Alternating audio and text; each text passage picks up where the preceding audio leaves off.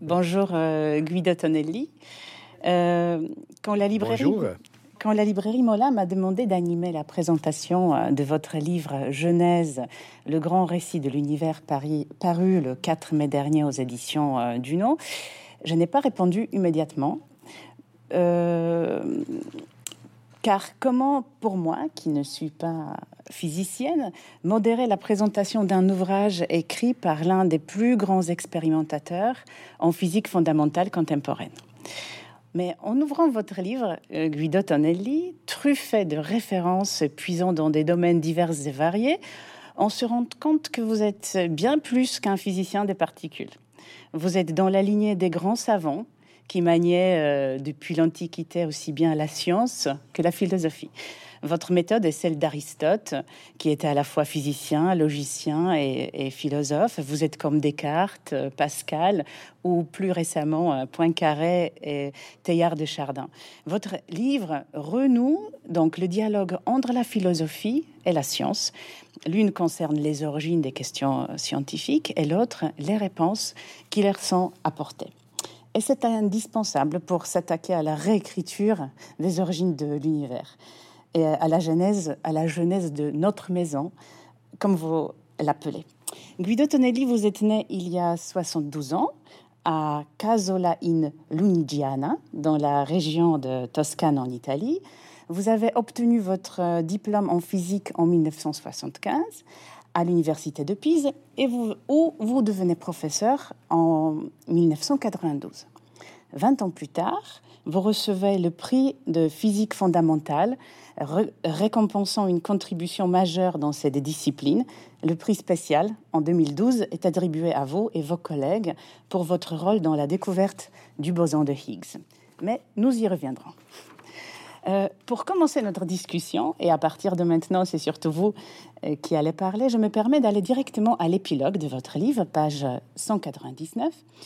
Nous sommes donc le 21 février 2018. Vous vous trouvez à Modica, dans la vallée de Noto, en Sicile. Vous y êtes pour parler de l'origine de l'univers euh, lors d'une conférence dédiée au philosophe, médecin et scientifique Tommaso Camp la ville qui a vu naître ce scientifique décide d'organiser un événement qui emprunte son nom du titre de son ouvrage le plus important, Adam ou le monde crée.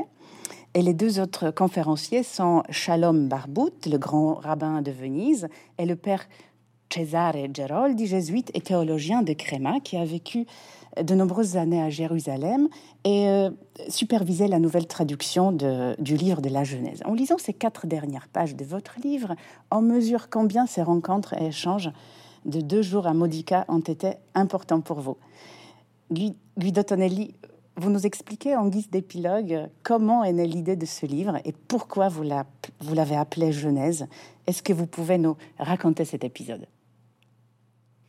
Oui, euh, avant tout, euh, merci beaucoup pour les, les, belles mots que vous avez utilisés. Je suis un petit peu euh, devenu timide parce que vous avez utilisé des comparaisons avec des géants de l'histoire, de, de, la pensée. Je suis, je suis petit, très petit. J'essaie de faire mon métier, de, chercher euh, c'est toujours euh, pour moi un petit peu difficile d'être, euh, disons, d'être mis à, comparaison avec Descartes ou avec Fermi, ou avec les, grands savants de, notre passé. on fait notre métier avec notre passion et ça c'est tout. Et dites, ça, alors on vient toujours à la réponse.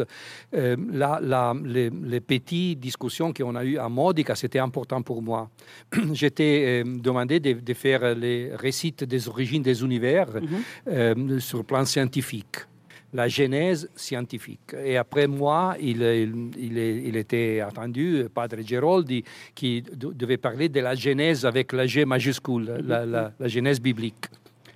Et, avec ma, grande surprise, euh, Padre Geroldi a, dit euh, des mots euh, très émouvants, même, passionnés et émouvants. La première était qu'est-ce que professeur Tonelli vous a dit? C'est la genèse scientifique, c'est ce qui s'est passé dans notre loin passé. L'origine du monde est décrite par la science moderne. Et je vous parle maintenant de, la, le livre de la Genèse, qui est un livre qui ne décrit pas le passé, mais décrit le futur. Et ça m'a étonné. Non? Mm-hmm. il, a démontré que le livre, la Genèse, a été écrit pour donner un futur euh, à, le peuple juif qui était prisonnier parmi les Babyloniens. Il était le désastre. Non? Ils ont écrit le livre pour mettre par écrit leur histoire, pour donner un futur à les, futures générations. Et ça, c'était pour moi une, une découverte incroyable, non? Parce que c'est vrai on a besoin, euh, on a toujours besoin d'un récit des origines, mm. d'avoir des racines, d'avoir euh, un récit des origines qui nous, nous identifie, euh, nous donne une, force, une, il constitue une sorte de, relation entre humains, une communauté humaine qui est unie, qui est liée par ce récit des origines. Ils ont fait euh, le, peuple juif qui a montré sur ses bancs une résilience incroyable. Non Parce que si on est les maillots d'une chaîne très longue, on, a, on est capable d'avoir euh, des chocs terribles et d'être capable de, surmonter tout ça. Non et pour moi, ça, c'est encore important. Non encore, l'humanité aujourd'hui on a encore besoin de, comprendre l'univers qui nous entoure, l'origine de la matière, d'avoir un récit des origines qui toujours est, fait pas par la mythologie ou par la religion, est fait par la science. Mais on a besoin de ça, mhm. encore de, connaître ça pour notre futur, pour avoir un futur, pour être plus prêt à, à les défis de notre futur. Oui, oui. Effectivement, vous le dites parfaitement qu'il est plus simple d'affronter l'avenir en connaissant ses origines et en comprenant euh, ses, racines. donc, c'est une très belle phrase de vous. Euh, donc, le poète grec Hésiode, dans euh, la Théogonie, laisse un témoignage écrit du récit des origines, tissant le premier un lien entre poésie et cosmologie. Donc, dans Genèse, page 7, vous écrivez Guido Tonelli, je cite, euh, ce récit des origines a traversé les millénaires et s'écrit aujourd'hui avec les mots de la science. Les équations n'ont pas la puissance évocatrice du langage poétique, mais les concepts de la cosmologie moderne, l'univers qui naît d'une fluctuation du vide ou l'inflation cosmique, nous laissent encore sans voix. Vous posez vous-même la question d'où tout cela vient-il? Eh bien, je, je vous la retourne. Alors, d'où tout cela vient-il? Oui, ça c'est une question primordiale, non? Qui est encore, euh, c'est un préjugé, mais euh, j'ai l'impression que c'est la question qui a été posée par l'humanité il y a euh, des, milliers, plusieurs dizaines, milliers d'années.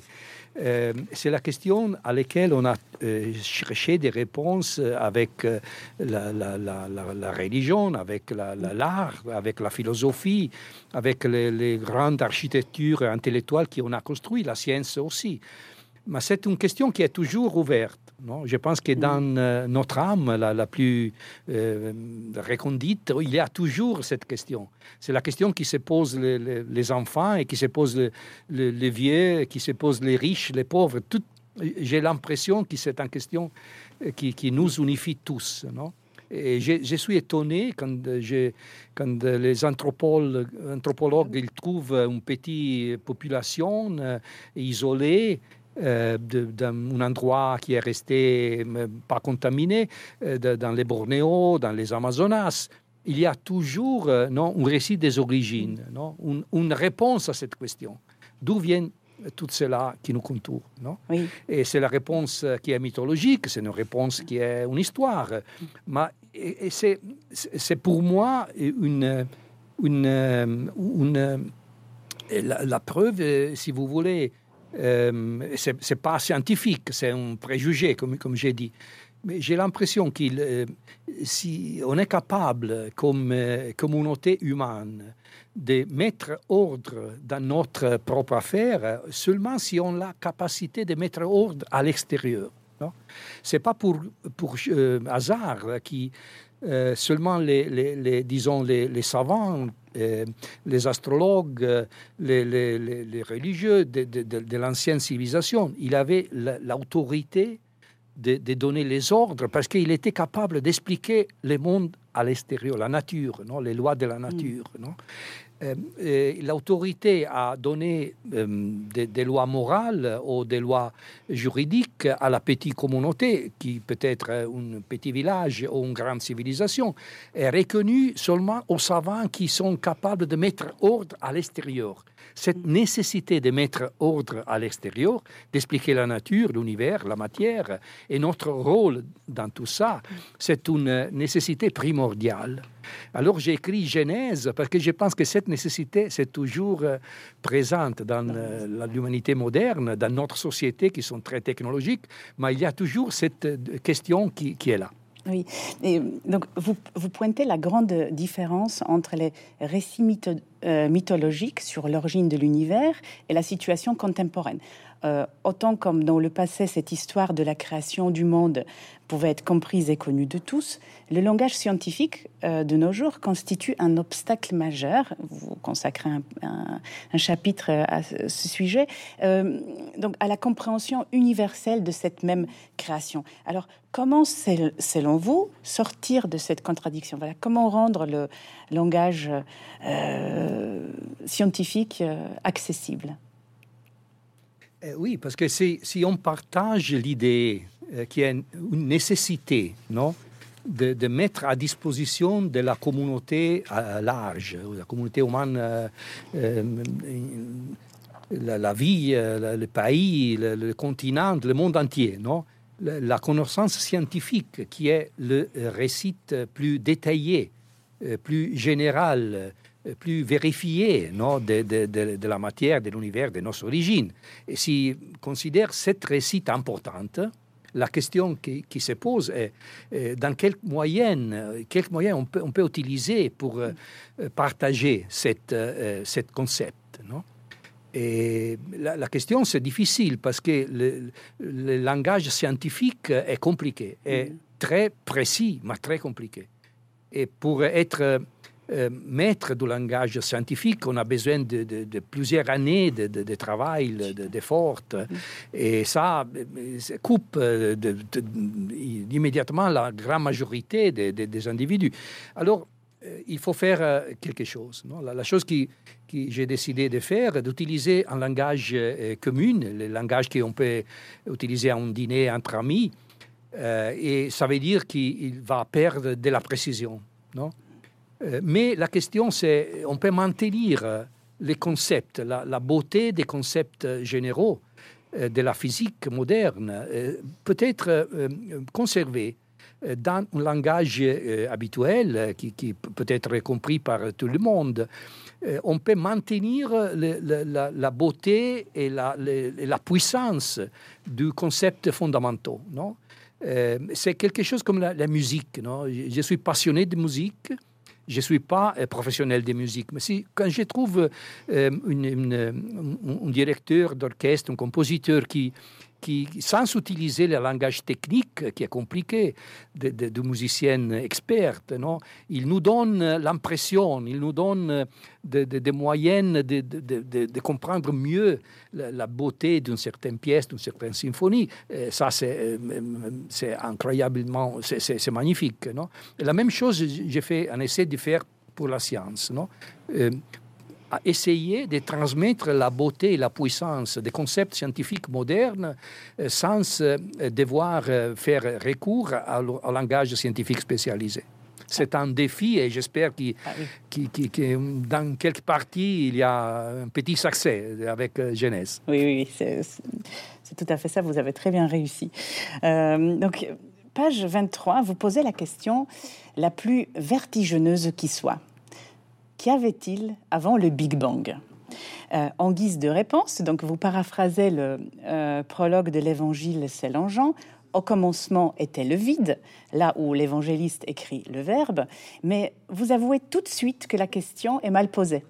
Je vous cite, Euh, l'espace-temps entre en scène en même temps que la masse énergie, de sorte qu'il ne peut y avoir d'avant d'horloge qui tournerait en dehors d'un univers qui doit encore naître. Quel est donc ce vide euh, qui s'étend devant nous, ce système physique très particulier qui, comme son nom ne l'indique pas, il est tout sauf vide. Euh, et si je vous ai bien lu, ce vide n'est ni le néant, ni le chaos. Euh, oui, ça c'est un, exemple de, ce que l'on a dit jusqu'à quelques minutes avant. Mhm. Euh, parce que ça, c'est la, première question qui, chaque fois que j'essayais de faire une discussion avec des amis, non, la première question, qu'est-ce qu'il y avait avant le Big Bang non? Alors, vous avez dit, euh, du point de vue scientifique, c'est une question mal posée, non? Parce que l'espace-temps est créé, né avec la, la, matière, énergie ensemble. Non? Il n'y avait pas un temps avant le Big Bang. Mais c'est une question qui se pose le public en général. Il faut donner une réponse, non? Même si on est conscience de la, que la réponse n'est pas, euh, de, point de vue scientifique, euh, euh, parfaitement correcte. Non? Mais, mais on peut imaginer, on peut utiliser l'imagination qui est déjà un, instrument puissant. Et on peut imaginer d'être là. Non? Et vous voyez, être là, c'est déjà euh, quelque chose qui est en contradiction, non? Parce qu'il n'y a pas aucune place. Euh, être là avant, il n'y a pas aucune tempe. Être là, ça veut dire avoir de l'air respirer. On est encore matériel, on a besoin d'air, on a besoin de la lumière pour voir. Euh, de, point de vue scientifique, on est dans le paradoxe, non? Mais c'est nécessaire pour donner quelque impression de quel est l'état qui est l'état précurseur, disons comme ça, de euh, l'univers matériel. Non? Euh, on est convaincu aujourd'hui que l'univers est né euh, dans fluctuation du vide. Alors, dans quelque forme, l'état précurseur est là, le vide. Alors la question c'est qu'est-ce qu'elle est vide? Si je suis là, qu'est-ce que je vois? Non? Mm. Et j'ai fait un essai, d'expliquer qu'est-ce qu'elle est vide comme état matériel. C'est difficile à comprendre. On a une barrière là, parce que notre culture la culture occidentale en général euh, considère le vide euh, quelque chose à, il produit euh, peur, produit c'est pas confortable, non? Mm-hmm. on, dit souvent une âme, une âme vide, un discours vide, non? Le vide est, toujours associé à quelque chose de négatif, non? Mais pour nous, scientifiques, le vide, c'est pas le néant, c'est pas un concept philosophique, c'est un état matériel, non? Un état matériel qui euh, peut être caractérisé par des, euh, des, caractéristiques qu'on appelle numéros quantiques. Non? Tous les états matériels sont caractérisés dans cette caractéristique, les numéros quantiques. Les physiciens utilisent cette euh, quantité pour décrire un certain état. Et on peut décrire l'état vide, qui est un état matériel, qui est caractérisé d'énergie zéro, euh, impulsion zéro, euh, charge électrique zéro, euh, moment angulaire zéro. Non, toutes les, propriétés d'un système matériel sont en moyenne zéro. Mais, mais c'est on dit en moyenne zéro, ça veut dire pas qu'il qui, qui est un état mortifère. Mm-hmm. c'est un, état qui est plein de vie dans certains sens, parce que c'est un état matériel qui suit les lois de la physique. Ça veut dire euh, les principes d'indétermination, par exemple. Être à énergie zéro, ça veut dire qu'il n'est pas zéro, zéro, zéro toujours. Non? Il y a des fluctuations quantiques qui portent l'énergie place quelque chose, moins quelque chose. En moyenne, c'est zéro. Mais si on, pouvait regarder le vide de très voisin, on, on verrait des fluctuations incroyables parce que c'est un état matériel. Alors, ça, c'est déjà une, chose très importante parce que euh, on doit euh, comprendre qu'un état matériel qu'on appelle vide peut originer un univers entier qui reste un état matériel vide. On est toujours dans le vide, mais c'est un vide qui a produit une métamorphose. Et la chose que je trouve incroyable, que tout, tout s'est passé gratuitement. Non, il n'y a aucune besoin d'énergie pour produire euh, une métamorphose de vide. Euh, l'état de vide devient un univers d'une façon gratuite. sans utiliser énergie. Et ça a les plus, les plus grands repas gratuits euh, qui, qui, on peut concevoir. L'univers comme, comme, comme, repas gratuit. Une fluctuation quantique produit euh, d'une façon spontanée a la possibilité de produire un univers entier. Et tout ça, pour moi, c'est magnifique et c'est à partager avec mon ma communauté. Donc, vous, vous, comparez le premier jour de, création de l'univers à l'événement miraculeux de la mythologie qui est la naissance de la déesse de la beauté et de la mort. Euh, comme Aphrodite, un univers entier naît de l'écume, mais pas de n'importe euh, quelle écume, de l'écume? Quantique. Voilà, à ce moment, euh, je vous cite encore Guido Tonelli, personne ne peut encore imaginer ce qui est sur le point d'advenir. Seulement 10 puissance moins 35 secondes se sont écoulées depuis la formation de cette mousse, un intervalle de temps tellement court que nous ne pouvons même pas nous le représenter. Corrigez-moi si je me trompe, donc, mais euh, que les personnes qui nous regardent essaient d'imaginer ce que euh, représente 10 puissance moins 35 secondes. Donc une nanoseconde est égale à 10 puissance moins 9 euh, alors, la question, de, voilà, donc comment a-t-on pu donner une telle mesure de 10 puissance moins 35 secondes? Oui, on n'est pas capable de mesurer cet intervalle. Non L'intervalle de temps plus précis qu'on est capable de mesurer aujourd'hui, mhm. c'est 10 moins 25 ah secondes. Mhm. Ça veut dire 10 ordres de grandeur euh, plus grandes. Non? Et c'est déjà très petit. Non? 10 moins 25, c'est un intervalle de temps très petit. Mais on peut imaginer, alors on peut utiliser l'imagination on peut ralentir, on peut avoir un moviola, un, un, truc qui on, peut, on, nous, nous, nous, fait voir toutes les choses à ralenti. Non? Euh, alors on est là on est là à contempler le vide. Le vide, sur le plan microscopique, c'est une euh, écume, c'est une euh, mousse, non, euh, qui est de petites boules qui sont toujours en, mouvement, non, et il se crée, il se détruit tout de suite, non?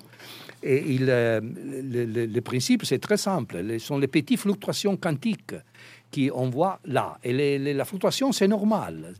chaque état matériel produit sur le plan microscopique cette fluctuation. Non? Si regarde un verre d'eau, si regarde une pièce d'acier, si je puis regarder à, la même dimension, qui est une dimension très, très petite, je, puis noter le même euh, euh, phénomène, le même phénomène, le phénomène de la, de la fluctuation quantique. Et qu'est-ce qu'il y a de particulier? Une de ces fluctuations va à produire du vide euh, une particule particulière, qui on l'appelle inflaton. Hein. On ne mhm. sait pas exactement toutes les propriétés de cette particule, mais on sait déjà qu'il a une propriété particulière. Euh, les petits boules qui est rempli d'inflaton euh, contiennent une énergie positive qui pousse et la petite boule devient, dans un intervalle de temps incroyablement court, 10, moins 35 secondes, deviennent euh, un, objet macroscopique. Alors, c'est comme un ballon de football. Non? Mhm. C'est déjà 20 cm de, diamètre. Et ça a pris un intervalle de temps euh, très petit, immesurable, non? Qui, on, qui, peut, qui on peut seulement euh, imaginer, non? si on, veut, si on peut voir tout ça à ralenti, en utilisant un, un, ralenti extrême. Non? Et, mais la chose importante, c'est que euh, tout ça s'est produit d'une façon naturelle, non, sans aucune intervention particulière. C'est euh, un truc euh, génial, non parce qu'on utilise, dans principe, deux, deux, ingrédients. Si vous voulez faire un univers, vous avez besoin de...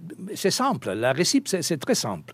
Deux ingrédients à mélanger, à mélanger bien. Non Les deux ingrédients sont l'espace-temps mhm. et la masse-énergie. Alors, si je mélange ensemble ces deux ingrédients, j'ai toujours un état de vide.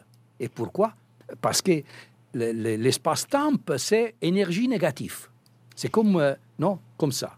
Et la, masse-énergie, énergie positive. Je mets ensemble euh, une partie positive, une partie négative, c'est toujours zéro. C'est toujours un système à énergie zéro, mais ce système n'est pas une petite boule, non Maintenant, c'est un ballon de football qui est rempli de masse énergie positive et qui a une dimension dans l'espace-temps, énergie négative.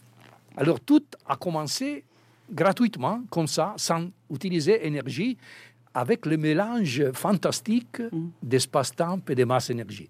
La boule qu'on a euh, devant nous euh, contient déjà toute la matière de l'univers entier. Non mm. Mais c'est encore euh, un état de vide, un état de vide qui est tourbillonnante, qui, est qui bouillonne, qui va en expansion, qui est moins extrême de, premier instant, qui sont le, qui l'on appelle l'inflation cosmique, mais toujours, il va grossir, grandir euh, Hmm.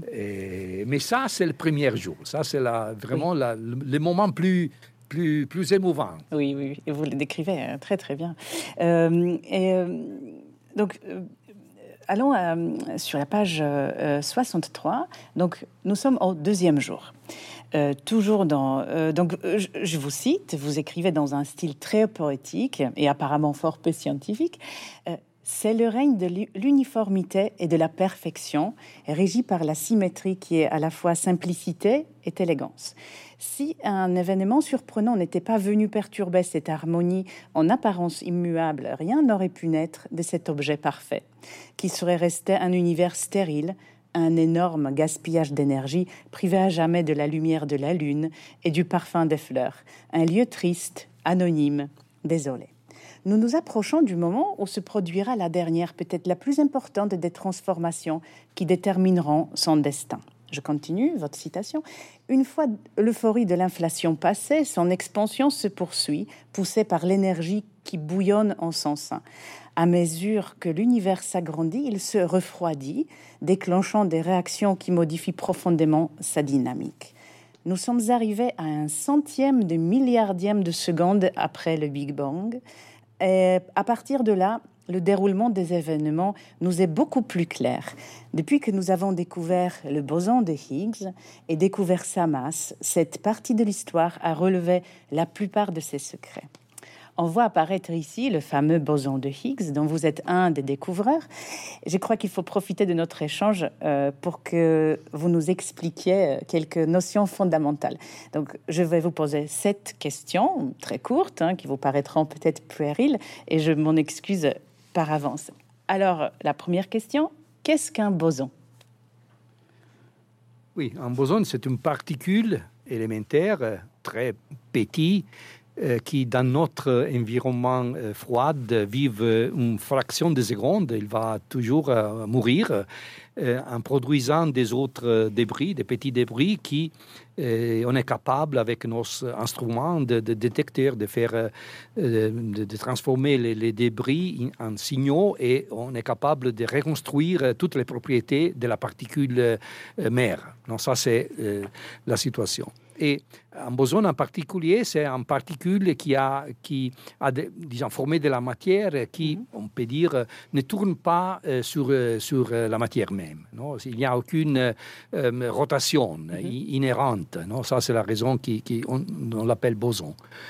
Et mais la question importante, c'est les, rôles de cette particule. Non? Si on revient tout de suite à l'univers après la phase inflationnaire, on a cette euh, structure, euh, appelons-la sphérique, qui, qui, qui semble l'être parménidienne idéale. C'est une, sphère parfaite, euh, isotrope, homogénée partout. Ils contiennent de la matière, mais si on, si on est là encore, non, continuons avec l'imagination, à voir cet univers bébé, qu'est-ce qu'on on pourrait voir non?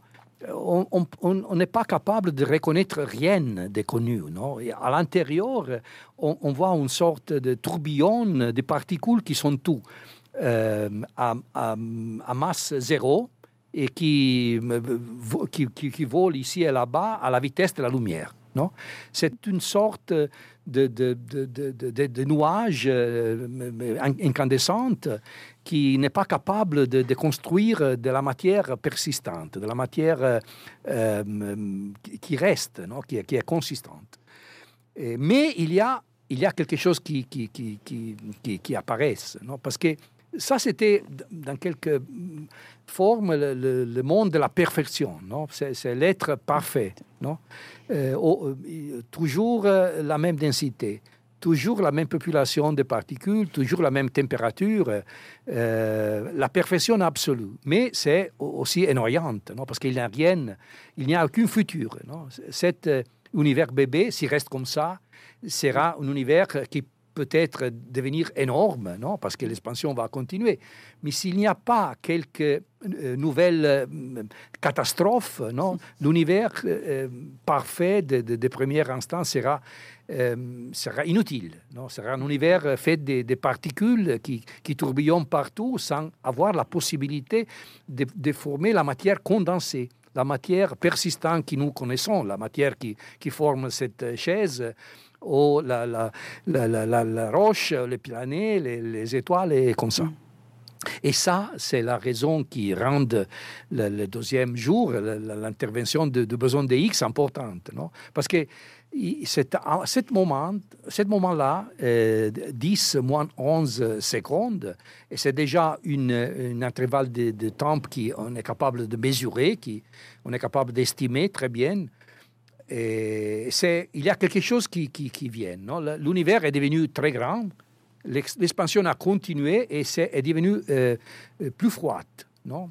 Et alors, euh, la température est baissée, a baissé à un niveau dans lequel les bosons d'X, qui, qui étaient libres, non, les, particules comme les autres, non, ils voyageaient à la vitesse de la lumière avec une masse zéro, et c'était identique à les autres particules tout, à, tout au coup devient, c'est congelé. Non? La, température est, trop froide pour être libre. Non?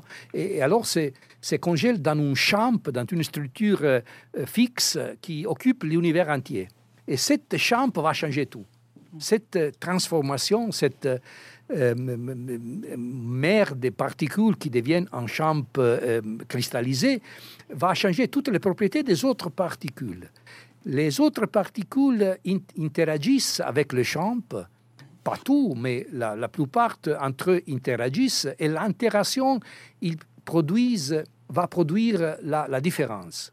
Va il, va produire la rupture de la perfection.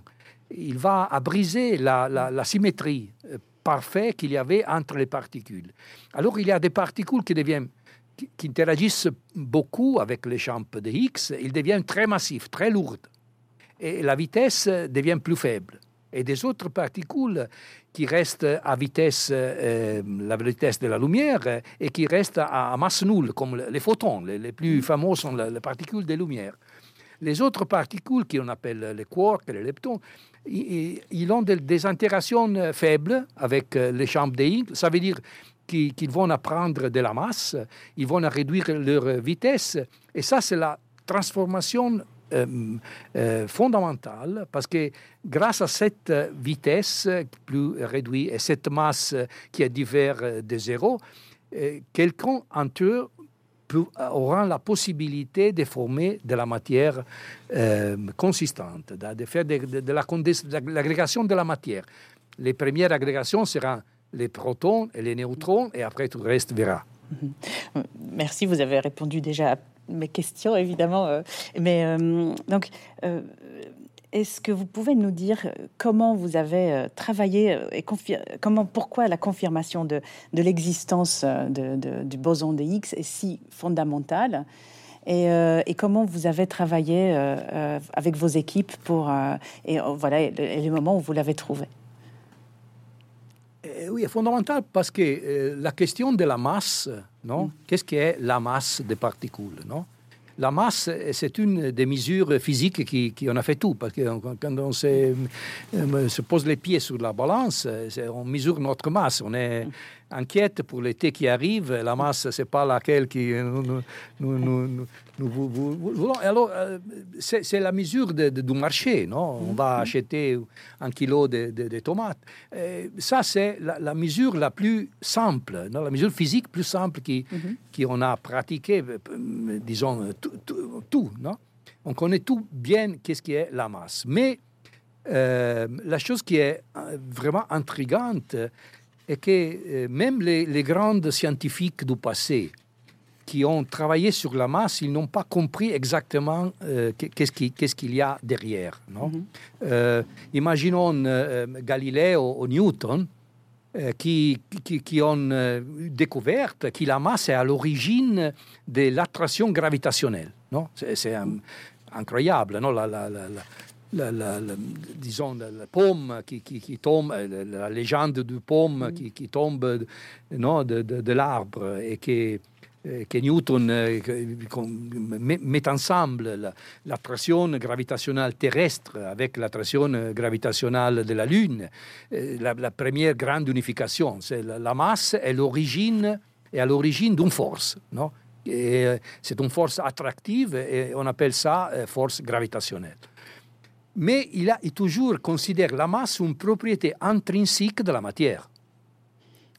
Euh, il ne se pose pas la question qu'est-ce qui est exactement la masse? Si y a la masse, il y a une force gravitationnelle. Très bien. Et euh, on peut penser en- juste un petit instant à Einstein. Einstein euh, produit une révolution sur la, est masse et l'énergie sont la même chose, non? Euh, Et est égal à mc c. C'est une autre, c'est une autre révolution, non La masse est une forme concentrée d'énergie, non Et vice-versa, non Et ça, c'est encore une, nouvelle vision de, la masse et de la matière. Mais Einstein même, il considère encore la masse une propriété intrinsèque de la matière. Non il y a la matière, il y a la masse. Mais, qu'est-ce qu'il y a exactement? La masse C'est une question qui s'est posée dans les années, les années 60, quand les physiciens ont construit le modèle standard des particules élémentaires. Parce qu'ils ont un des piliers de cette euh, construction, c'est l'unification entre deux euh, euh, forces fondamentaux, qui sont la force, électro- la force faible, la force faible et la force électromagnétique, non? Qui, euh, qui doit être la même force.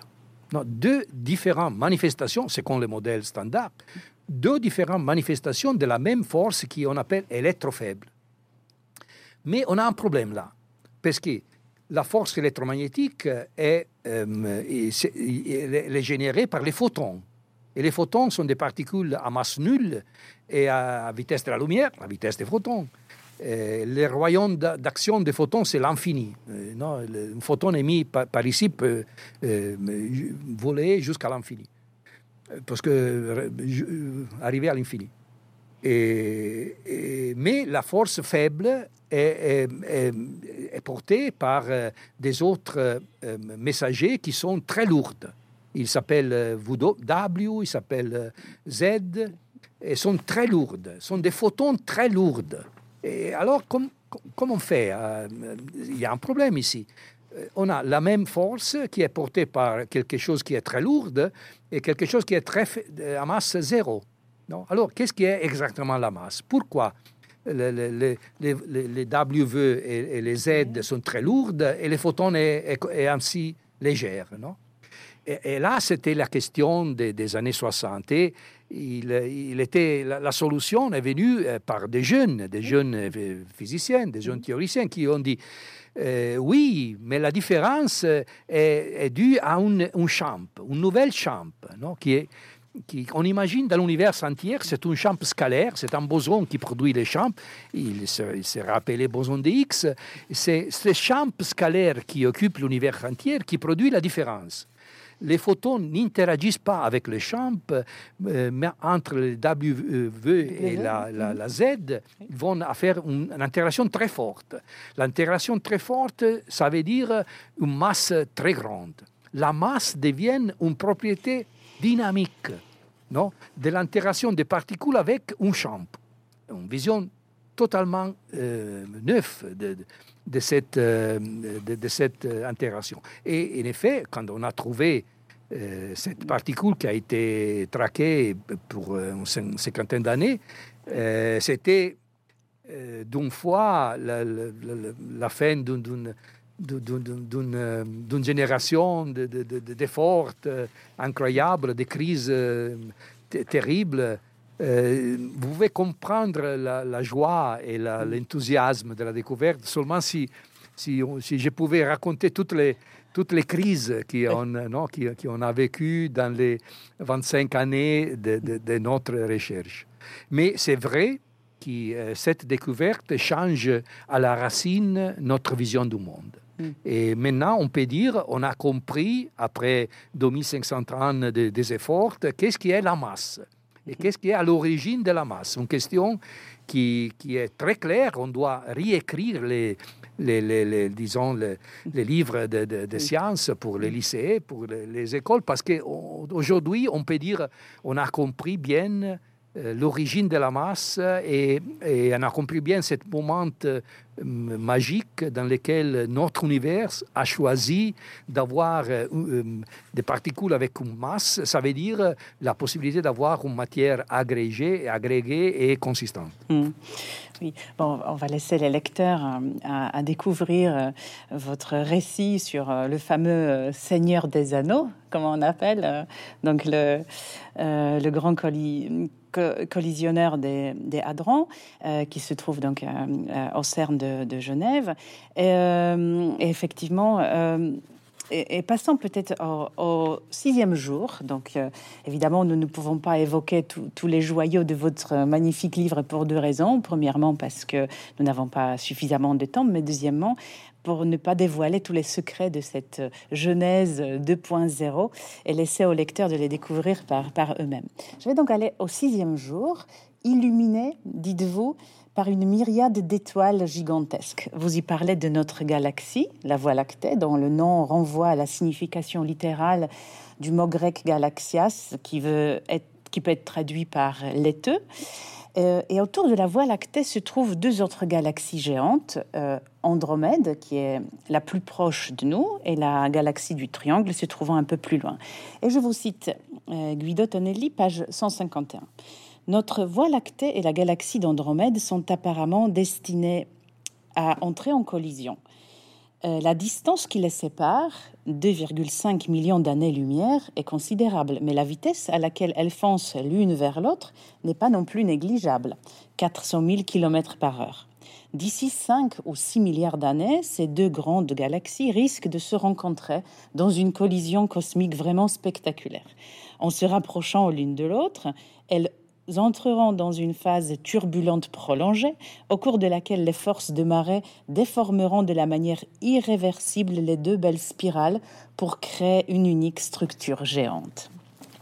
Nous avons donc appris, grâce à la science et à vous, que la, la Terre n'est pas au centre de l'univers, qu'elle est seulement l'un des nombreux corps qui tournent autour du Soleil.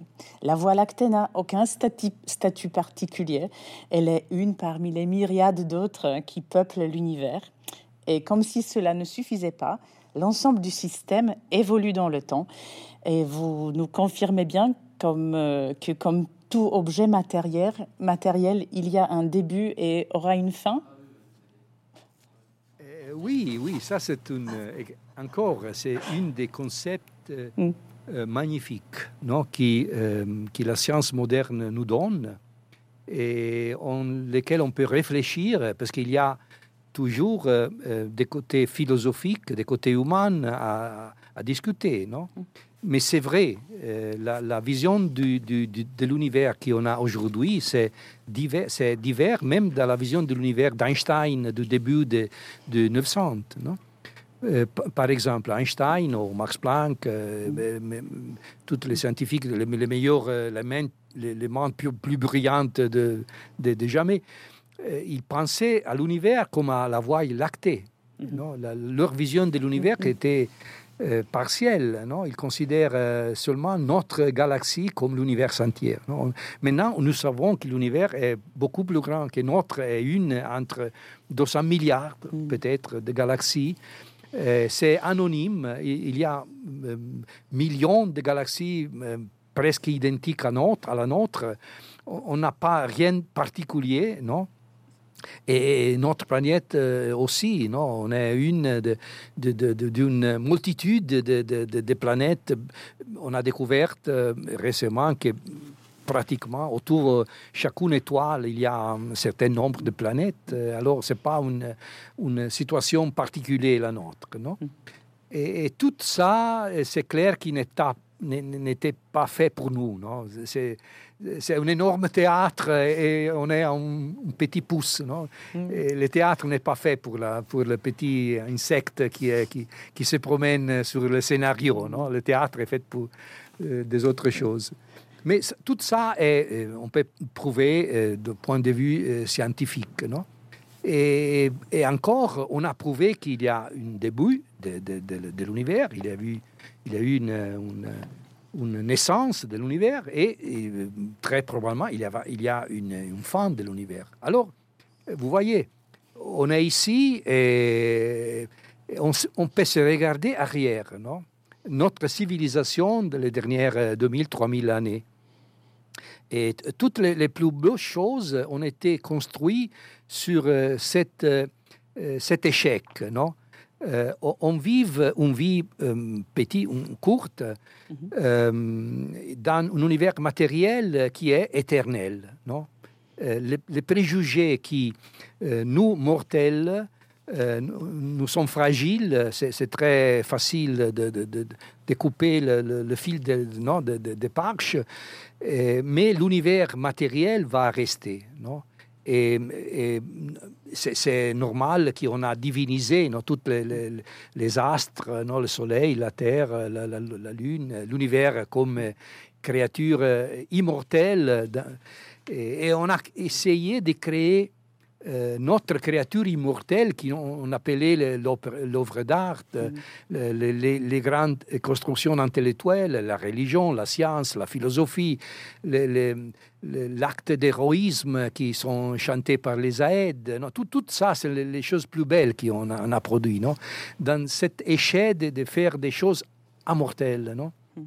Et maintenant, la science moderne nous dit, euh, écoute, euh, non tu, tu, as attribué à, la, structure matérielle de l'univers euh, des propriétés euh, intrinsèquement différentes de ta, propre vie, ta propre propriété. Tu es fragile.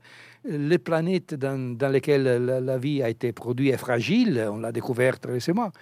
Mais même l'univers matériel euh, euh entier c'est une structure fragile de, point de vue scientifique, non?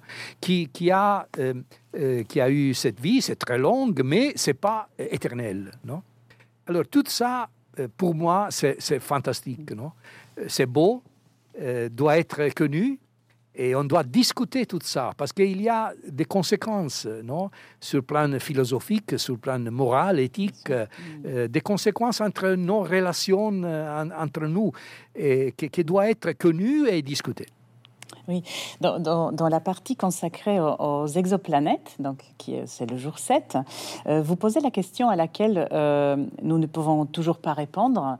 Y a-t-il une vie intelligente quelque part dans l'univers? Vous écrivez, euh, page 182, euh, que depuis quelques années, la recherche de nouveaux mondes a donné des résultats sensationnels. Il est désormais avéré qu'un nombre important d'étoiles dans notre galaxie sont entourées de planètes, ce que vous venez de dire. Ce n'est donc qu'une question de temps avant que nous ne découvrions des planètes qui auront une atmosphère ou des formes de vie similaires à la nôtre pourraient s'être développées. Alors, ma question est, pouvez-vous, euh, pensez-vous que nous sommes prêts à découvrir l'existence d'autres mondes habités? En fait, D'une part, euh, du, du, point de vue technologique, hein, donc pour les contacter, voire les rejoindre, et évidemment, d'une part, d'une autre part, pour absorber, euh, comme vous dites, ce choc culturel, intellectuel. Hein. C'est une belle question. Oui. Alors, euh, si j'ai fait l'affirmation la, des vies intelligentes d'une quelle façon similaire à notre, -hmm. non? Ça, ça c'est déjà un, un, niveau plus, euh, plus agressif. Non? Les, les, recherches actuelles, même dans notre système solaire, dans quelques satellites des de, de planètes plus grandes, de planètes géantes, et il y a euh, un, un, certain espoir de trouver des formes de vie euh, fossiles ou euh, toujours euh, en place euh, sur Mars ou sur euh, quelques planètes, Europe, Encelade, quelques des, grands satellites de Jupiter ou de, ou Saturne. Parce qu'il y a des conditions qui, sont, qui semblent favorables. Et, et encore ici, la théorie, c'est que la vie, c'est pas une, quelque chose, c'est rare, bien sûr, mais pas extrêmement rare dans l'univers. C'est les, conditions qui, dans notre planète, ont permis la, la production de la firme basée sur le, les carbones. On, trouve déjà sur la Terre, dans cette volcan souterraine, sur, sur, le fond océanique, non? Des formes de vie qui sont très, très étranges, très différentes euh, de cycle du, du carbone. Et c'est bien facile à imaginer qu'il y a des formes de vie euh, divers, euh, peut-être très élémentaires, qui on peut trouver sur, euh, même sur notre système solaire.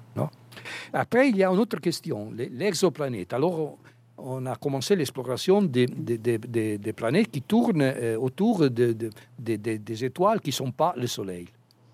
Et les progrès ont été fantastiques ici. On a découvert des milliers de planètes. Et alors, qu'est-ce qu'on peut faire, qu'est-ce qu'on peut imaginer pour avoir euh, la, preuve scientifique de la présence de, formes de vie euh, similaires à, notre, à la nôtre euh, dans quelqu'un de cette planète? Oui, on, peut imaginer dans, quelques années, dizaines d'années. Ce n'est pas une question de, de, plusieurs centaines d'années. Je, pense qu'il est une question de sept siècles, de, de, cette 21e siècle, de, trouver quelques euh, quelques euh, euh, évidences scientifiques. Non? Mm-hmm. on, voit l'exoplanète comme une, une, un signal qui vient d'une étoile. Quand il y a quelque chose qui tourne autour de l'étoile, dans le moment que la planète est juste en face de l'étoile, il y a un petit décalage de la luminosité de l'étoile. Mhm. Alors les scientifiques sont capables de détecter ces petits décalages, de mesurer la durée de ce décalage, ça veut dire la dimension du planète, de mesurer la, période, ça veut dire euh, de toutes les, propriétés qui nous permettent de, connaître la, disons, la, dimension et la densité moyenne de l'objet, utilisant les, lois de la gravitation universelle de Newton. Non mais on a la possibilité, on a bientôt, je pense, la possibilité d'utiliser, d'analyser la lumière produite par l'étoile qui traverse une éventuelle atmosphère du planète. Non? Si le planète a une atmosphère, la lumière qui est produite par l'étoile derrière lui va, être, va faire une interaction avec l'atmosphère. Et est perturbée par l'atmosphère. Et si l'atmosphère contient du gaz similaire à notre gaz, l'oxygène, l'azote, les méthanes, non on est capable, si on a des, des, instruments scientifiques euh, raffinés, mais sont possibles, non? Mm-hmm. d'avoir euh, euh, la, preuve, cette planète, cette exoplanète-là, c'est une planète qui est, c'est dans la zone habitable, ça veut dire que s'il y a de l'eau, l'eau est liquide, c'est euh, un planète de, roches euh, similaire à la Terre. C'est vieux, et il contient une atmosphère, et l'atmosphère contient de, l'oxygène et du méthane. Et ça sera déjà une, évidence euh, spectaculaire de la possibilité que sur cette planète-là, il y a quelques formes de vie. Mm-hmm. Et peut-être la, dernière question, euh, donc, euh, qui, qui, fait référence à votre dernier chapitre sur ce qui fait de nous des humains. Donc, vous parlez beaucoup de l'imagination. il y a vraiment de très, très beaux passages. Et est-ce utile, voilà, donc la question, est-ce utile à l'humanité de connaître ses véritables origines? Donc on en a un peu parlé au début, mais est-ce que vous pensez, si, est-ce qu'il n'y a pas un risque euh, ce que je veux dire par là, c'est parce qu'on suppose que la science permette de connaître euh, exactement euh, les origines de l'humanité. Cela enlèverait un peu toute force de, mystère. De, or, les sociétés ont besoin de, des mythes et des récits imaginaires. Qu'est-ce que vous en pensez oui et non. Il y a, il y a euh, oui, euh, bien sûr, mm. la science nous, nous expose à des, faits qui sont notre meilleure description au moment de, la situation, qui sont difficiles à contester, à, mm. mettre en discussion. Et, et, il faut prendre conscience de, de, de, de, fait et et pas inventer des autres, des autres solutions qui sont, qui sont pas euh, aussi complètes, consistantes, détaillées et surtout euh, prouvées d'un point de vue expérimental. Dites, une fois cela dit, c'est euh, à nous de toute façon de, de, de, discuter les conséquences de cette nouvelle vision, non? Et, par exemple, supprenons qu'on découvre qu'il y a une forme de vie dans, dans, dans l'univers, non ou qu'on découvre même que notre univers, ce n'est pas l'unique. Il y a des autres univers. C'est une des, conjectures euh, plus, plus fascinantes, non fascinantes du, moment, qui, qui, qui, on doit renoncer à les mots univers, c'est multivers on est unique, mm. non on n'est mm. pas unique même comme univers. Et tout ça a des conséquences euh, philosophiques, des conséquences euh, éthiques, des conséquences euh, dans notre relation, et, effectivement, relation humaine. Non? Mais c'est à nous de faire, de prendre tout ça, de, face à tout ça, de prendre nos, responsabilités. Non? Et, pour faire ça, on doit mettre ensemble les savantes meilleures, pas seulement les scientifiques. Non? C'est une question qui, qui, qui, intéresse les philosophes, intéresse les artistes, intéresse euh, les experts de droite, les, les politiciennes. Mm. On doit OK, on, est confronté à une vision du monde qui est différente, non? qui va changer en profondité notre relation. Est-ce qu'on est conscient de ça et qu'est-ce qu'on peut euh, discuter ensemble euh, la direction à prendre non? Parce que peut-être on peut prendre même des directions dangereuses, on peut essayer d'éviter des risques. Non? Si on, part de, cette conscience, on a mm, mm, plus, chance de, de, faire le bon choix. Non? Ce sont des choix à faire. Ce n'est pas la science qui donne la réponse. Non? La réponse vient de, l'humanité, de, la communauté humaine qui décide. Non? Euh, à partir de cette vision du monde qui vient dans la science, on peut prendre des routes diverses, non? Même être euh, plein de responsabilités ou être euh, absolument irresponsable. On peut, produire des désastres énormes, on peut produire des, sociétés et des équilibres humains beaucoup meilleurs de, d'aujourd'hui. Non, mais ça, c'est à nous. Ce n'est pas la science qui, qui, est capable de, de, donner une réponse. Merci, merci beaucoup euh, Guido Tonelli pour ce fascinant voyage, hein, toujours en cours hein, dans le temps, l'espace et la matière. À la lecture de votre fabuleux récit, nous sommes comme les enfants euh, descendant du manège avec des, étoiles plein les yeux. Donc à lire impérativement euh, Genèse, le grand récit de l'univers de Guido Tonelli, paru, aux éditions Duno, euh, traduit de l'italien par Sophie Lem. Euh, la première édition de votre ouvrage a été publiée en mai 2019 sous le titre Genesi. Merci Guido Tonelli pour cet échange. Merci à vous, merci beaucoup.